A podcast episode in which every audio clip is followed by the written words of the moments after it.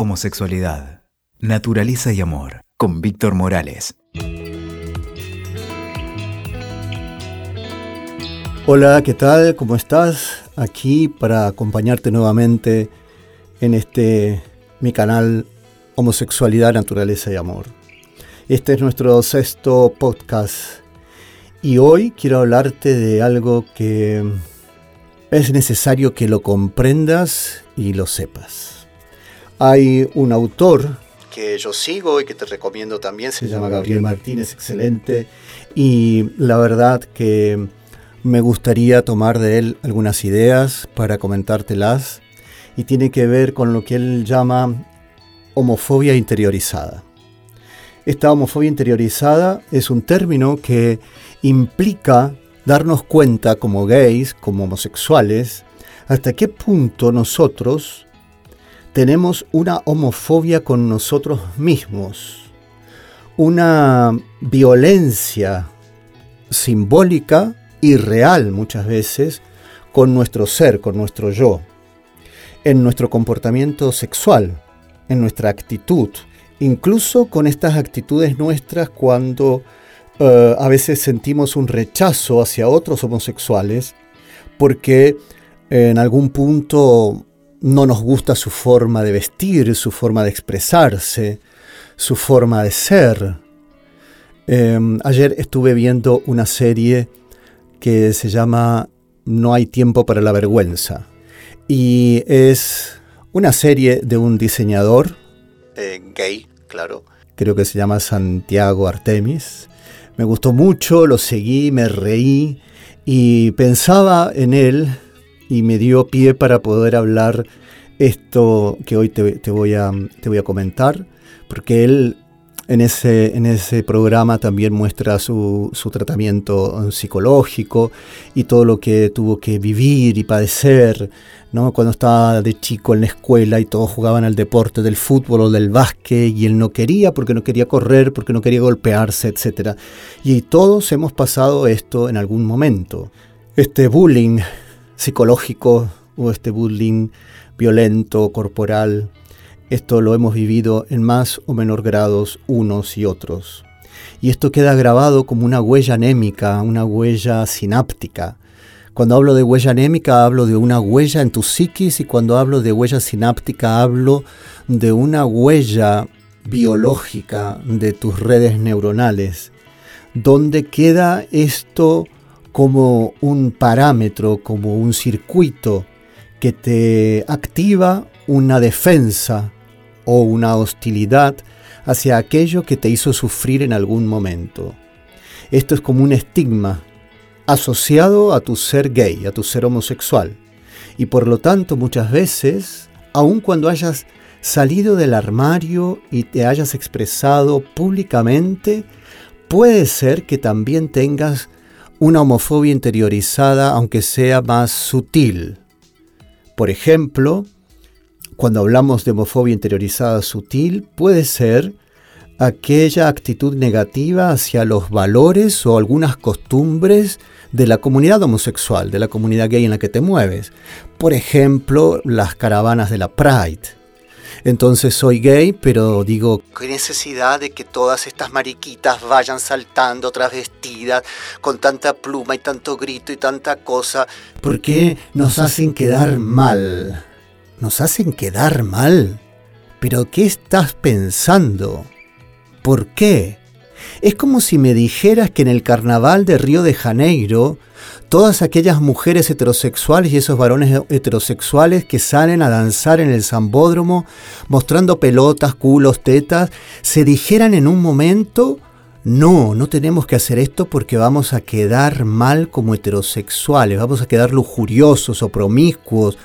Por favor, es una expresión de alegría y es el orgullo de poder mostrarnos con nuestras plumas, con nuestros cuerpos, y está muy bien, pero cuando vos, como homosexual, como gay, te quejas de esto y señalás a tu hermano gay o homosexual, o a tu hermana lesbiana, o a tu hermana o hermano o hermane, como quieras, travesti o trans, y le juzgás por su forma de manifestar su alegría o su orgullo o su dignidad, entonces tenés una homofobia interiorizada.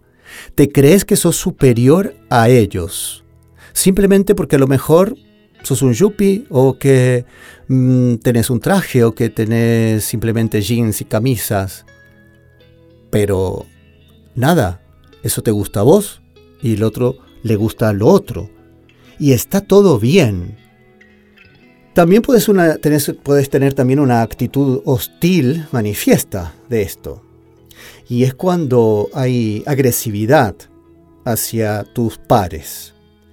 Entonces, podríamos decir que esta homofobia interna que a veces tenemos, y voy a decir tenemos porque yo a veces trabajo con algunas, ¿eh?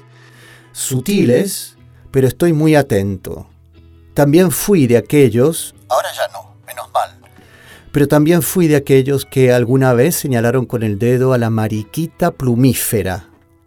Y me di cuenta que, gracias a esa a esa que se animó a saltar, pintarse y mostrar las plumas, esa fue la que recibió los cachetazos de la policía, esa fue la que recibió los palos de la represión.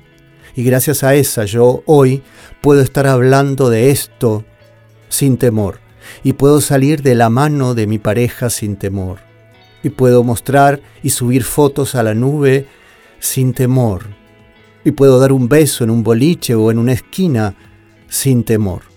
Por lo tanto, cuestionate, observate, mirate cuando señales con tu dedo a otro gay, a otro homosexual, o cuando le decimos a nuestras hermanas lesbianas, la torta, la bombero, ¿por qué no es más fina? ¿Por qué no es más señorita? ¿Por qué no va más pintada? ¿Por qué no va más arreglada? ¿What?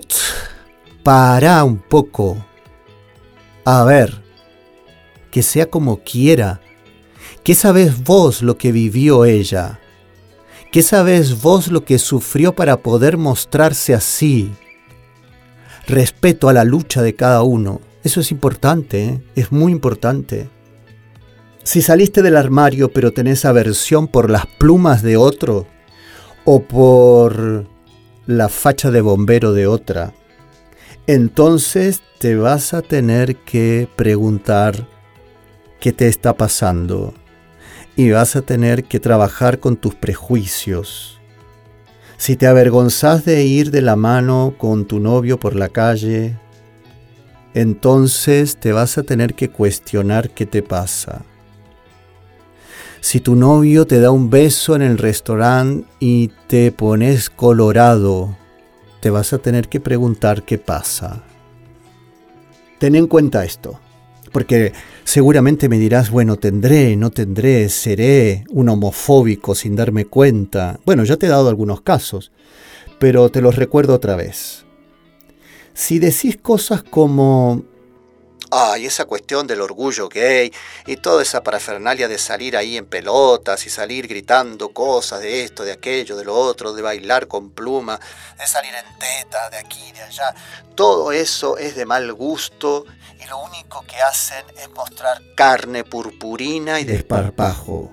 Si decís cosas como el mundo gay es un mundo promiscuo, es un mundo donde lo único que hay es alcohol, droga y sexo. Yo soy gay, pero no me gusta ese ambiente. Si decís cosas como los gays son todos superficiales, lo único que hacen es comprarse cosas caras y estar viendo cómo están a la moda y además de superficiales promiscuos, si decís cosas como ¿por qué tanta gesticulación y afepinamiento? ¿Por qué tanta pluma? ¿Por qué les gusta llamar la atención? Todo eso es una mala reputación para los otros gays que somos masculinos. A ver, no te estoy diciendo que no puedas criticar algunas cosas que el colectivo gay pueda tener desagradable o mal. No te estoy diciendo eso. Te estoy diciendo que si crees que los otros son los que hacen eso y vos no, y no te podés mirar a vos mismo donde tenés tus falencias, entonces tenés interiormente una homofobia bastante jodida. ¿Y sabes qué es lo peor? Que esto te hace daño. Y te hace daño porque no te permite vivir en libertad, porque te hace esconderte, porque hace que estés siempre alimentando prejuicios. Y esto no es bueno para nadie. Acordate que es importante la salud psíquica. Y para tener salud psíquica hay que tener libertad de acción, menos culpa, más responsabilidad. Trata de poder incluir un autoconcepto que mentalmente te incluya como una unidad, que puedas representarte mentalmente con las características de los que sos. Soy gay. Y esta es una sensación de identidad y de unidad. Este es tu autoconcepto. Tu autoestima es esa parte que es el valor en vos, lo que valés. Ese valor otorgado al peso de tus acciones leales, reales, congruentes. Esto es ser una buena persona. Un buen gay, podemos decir. Ahora, si tus valores te esconden, si tus valores te reprimen, si tus valores te ahogan, si tus valores hacen que levantes el dedo apuntando al otro, y no sé si esto es tan bueno, no sé si eso se puede catalogar bien. Y por supuesto tu conducta. Observa tu conducta a ver si es asertiva, si es evitativa o si es una conducta perturbada. O sea, si sos una persona que tiene una conducta asertiva, muestro y expreso las características de lo que valgo y esto le va a añadir valor y atractivo a mi ser. Me muestro asertivamente que soy gay, como sea que fuere, o gay masculino, gay afeminado, gay plumífero, o mariquita, o lo que sea. Y si soy lesbiana, soy lesbiana eh, afeminada, lesbiana masculinizada, lesbiana eh, bombero o lesbiana No importa. El tema es ser congruente. Y entonces soy asertivo.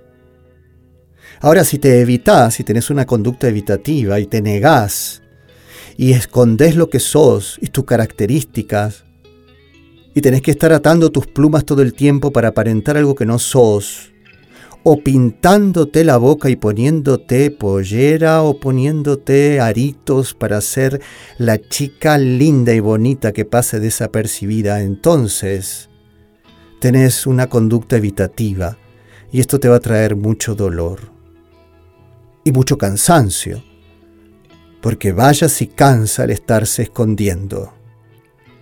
Por supuesto que si tenés la tercera conducta, que es una conducta perturbada, donde simplemente tenés rechazo a todo lo que represente características de lo que sos, entonces vas a sentir vergüenza. Por ejemplo, salís de la mano con tu pareja porque está la calle vacía, pero en cuanto aparece alguien, le soltás la mano como si hubiese tenido lepra.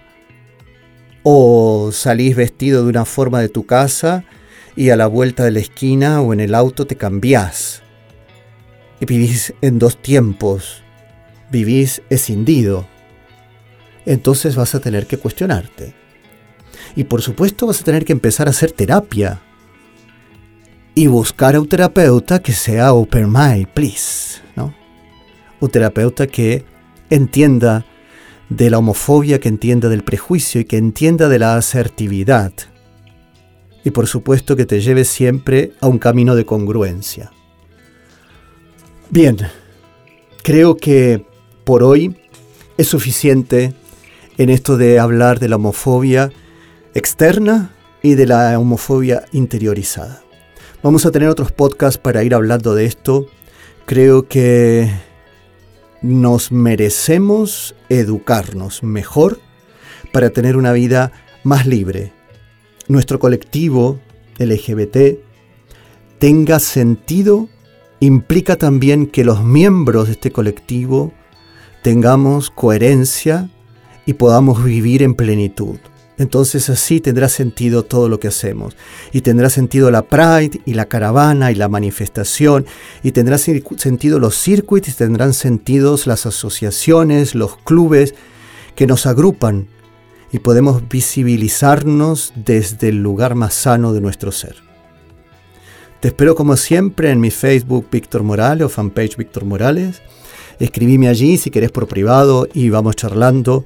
Siempre dispuesto a escucharte. Te mando un abrazo enorme y sé feliz.